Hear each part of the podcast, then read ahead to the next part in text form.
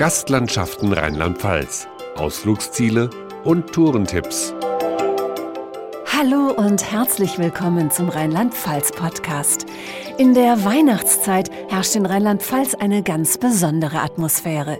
Überall an Nahe, Lahn, Mosel und am romantischen Rhein locken stimmungsvolle Weihnachtsmärkte mit Budenzauber, Kerzenschein und Glühweinduft.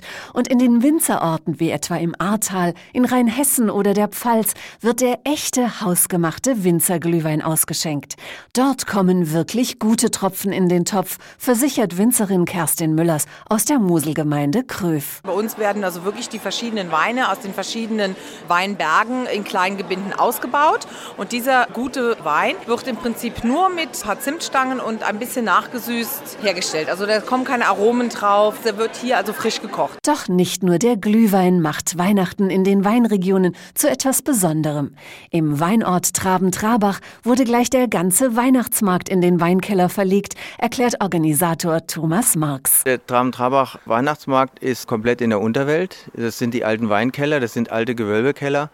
Diese Keller, die sind einfach total schön durch diese Lichtgebung, durch die Atmosphäre überhaupt. Ein langer Gang aus altem Mauerwerk führt in zwei riesige Gewölbekeller, wo der unterirdische Weihnachtsmarkt aufgebaut ist. Stadtführer Rolf Zang kennt die spannende Geschichte der Keller. Am Drabach war um 1900 nach Bordeaux die zweitgrößte Weinhandelsmetropole Europas und aus dieser Zeit existieren noch viele Keller und bezeichnen dann diese als die Traben-Trabacher Unterwelt. Auch wenn draußen das Winterwetter so richtig unterirdisch ist, lässt sich hier behaglich stören stöbern. Gemütlich geht es auch auf den kleinen Adventsmärkten im Hunsrück zu, in der Burgstadt Kastellaun zum Beispiel oder auf dem Christkindmarkt in Kirchberg. Wer das Besondere sucht, wird aber auch auf dem Mainzer Weihnachtsmarkt fündig. Ich finde den Mainzer Weihnachtsmarkt sehr schön. Ich finde, man kann tolle Dekorationen finden und auch sehr schöne Geschenke für die Familie oder für Freunde. Wir trinken hier mal Glühwein und kaufen auch Weihnachtsdeko. Zum Beispiel die Holzengel habe ich heute erstanden. Das sind einfach so Kleinigkeiten, die bekommt man irgendwie nur hier. Ja, einfach wunderbar hier zu bummeln und zu verweilen in dieser, ja, man könnte sagen, romantischen Atmosphäre. Als besonders romantisch gilt der Christkindlmarkt in der Domstadt Limburg an der Lahn. Auch die Weilburger Krippenschau und die barocke Schlosskulisse in Bad Ems sind sehenswert.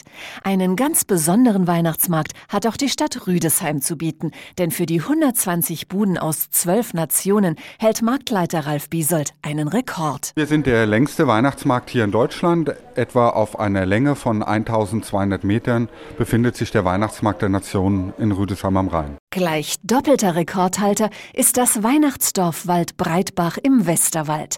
Darauf ist Krippenbaumeister Gustl Hertling besonders stolz. Der Weltrekord steht in der Kirche mit der größten Naturwurzelkrippe der Welt, die 98 im Guinness-Buch eingetragen wurde. Und 99 haben wir in den Stern von Bethlehem gebaut mit dreieinhalbtausend Birnen. Und das steht auch im Guinness-Buch der Rekorde. Die kleinste Krippe der Welt findet auf einem Nagelplatz und steht in Gustls Krippen- und Bibelwelt unter einer Lupe. Die größte Adventskerze, das Wahrzeichen der Stadt Mayen in der Eifel, sieht man hingegen schon von weitem, so Verkehrsdirektorin Claudia Schick. Die Genoveverburg hat den 34 Meter hohen Goloturm und der erstrahlt in der Weihnachtszeit als überdimensionale Kerze. Die auch die mehrfach ausgezeichnete Patisseriekünstlerin Sabine Pauli inspiriert hat.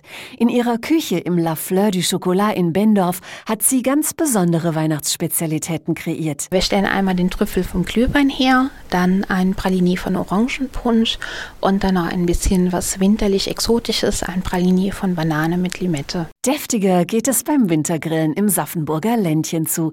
Der perfekte Abschluss für eine romantische Winterwanderung, meint Matthias Baltes von der Winzergenossenschaft Maischuss Altenaar. Wir wandern mit unseren Gästen durch die winterlichen Weinberge und enden dann auf der Burgruine Saffenburg. Da müssen die Gäste dann am offenen Feuer sich ihr Abendessen selber ergrillen und die Leute können bei einem herrlichen Ausblick auch im Winter die Weine auf der Burgruine probieren. Unter dem Motto In Winter Veritas wollen Winzerkünstler und Touristiker Besuchern die schönsten Seiten des Ahrtals in der kalten Jahreszeit aufzeigen, erklärt der Geschäftsführer des Ahrtal-Tourismus Andreas Wittpohl. Es gibt völlig neue Sichtachsen, wenn man im Winter wandert. Dann ist das Laub nicht an den Bäumen. Man äh, sieht ganz andere Bereiche der Weine Weinbergterrassen. Das ist schon was ganz Besonderes. Ganz besonders erstrahlen in der Weihnachtszeit auch die Uferlichter in Bad Neuenahr. Kunstwerke aus Zweigen, Weinreben und Äpfeln sind stimmungsvoll illuminiert, der Fluss mit Leuchtkugeln überspannt und die Brücke aufwendig dekoriert, erläutert Projektleiter Christian Lerch. Wenn man auf diese Brücke zuläuft, man sieht rechts und links im Ufer die Skulpturen stehen, sieht die Kugeln über der A schweben und sieht dann diese opulent geschmückte Brücke. Also man wird begleitet durch das Licht. Und auch nach Weihnachten gehen die Uferlichter nicht aus. Sie sorgen auch zwischen den Jahren noch für Glanzpunkte.